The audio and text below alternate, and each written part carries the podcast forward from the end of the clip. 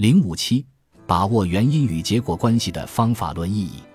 因果关系是多样的，普遍的因果关系又因运动形式和具体条件的不同而不同。现实的因果关系，宏观世界不同于微观世界，生物界不同于非生物界，人类社会又不同于自然界。自然界的因果关系是自发的起作用的。而社会领域中的因果关系，则是通过人的有目的的活动而实现出来的。正因为如此，社会活动的结果同自然运动的结果相比，有一个显著特点，这就是社会活动的结果具有成败的属性。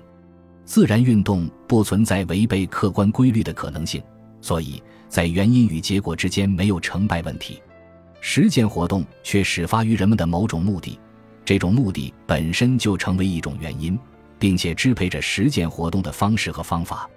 同时，这种目的性活动在原有的客观的因果链条上打上了人的目的和活动的一环，并作为一种特殊的原因发挥作用，从而改变了自发状态下的因果联系。在这个过程中，人们可能遵循客观规律，也可能违背客观规律。因此，实践结果一旦形成，人们就将之同实践目的进行对比，这种对比关系必然构成实践活动结果所独具的成败属性。在实践活动中，我们只有全面把握事物的因果关系，才能通过自觉的努力消除不利的原因，使因果关系运动朝着有利于人的发展的方向运行，以达到我们所需要的有利结果。正确把握原因与结果的关系，能为人们的有目的的活动提供方法论指导。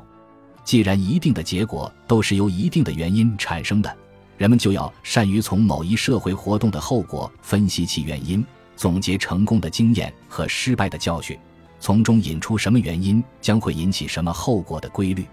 这是不断提高科学认识水平和实际工作水平的重要条件。正确把握原因与结果的关系，又是人们进行科学预测的基础。科学预测是对自然运动或社会活动的后果和趋向进行超前的分析，它既要分析近期的结果，又要揭示长远的后果，并对各种后果进行综合的考察。同时，正确把握原因与结果的关系，就能使我们从根本上理解反馈原理，从而使我们日常生活、实际工作、科学活动。社会活动更具自觉性、预测性和调控性。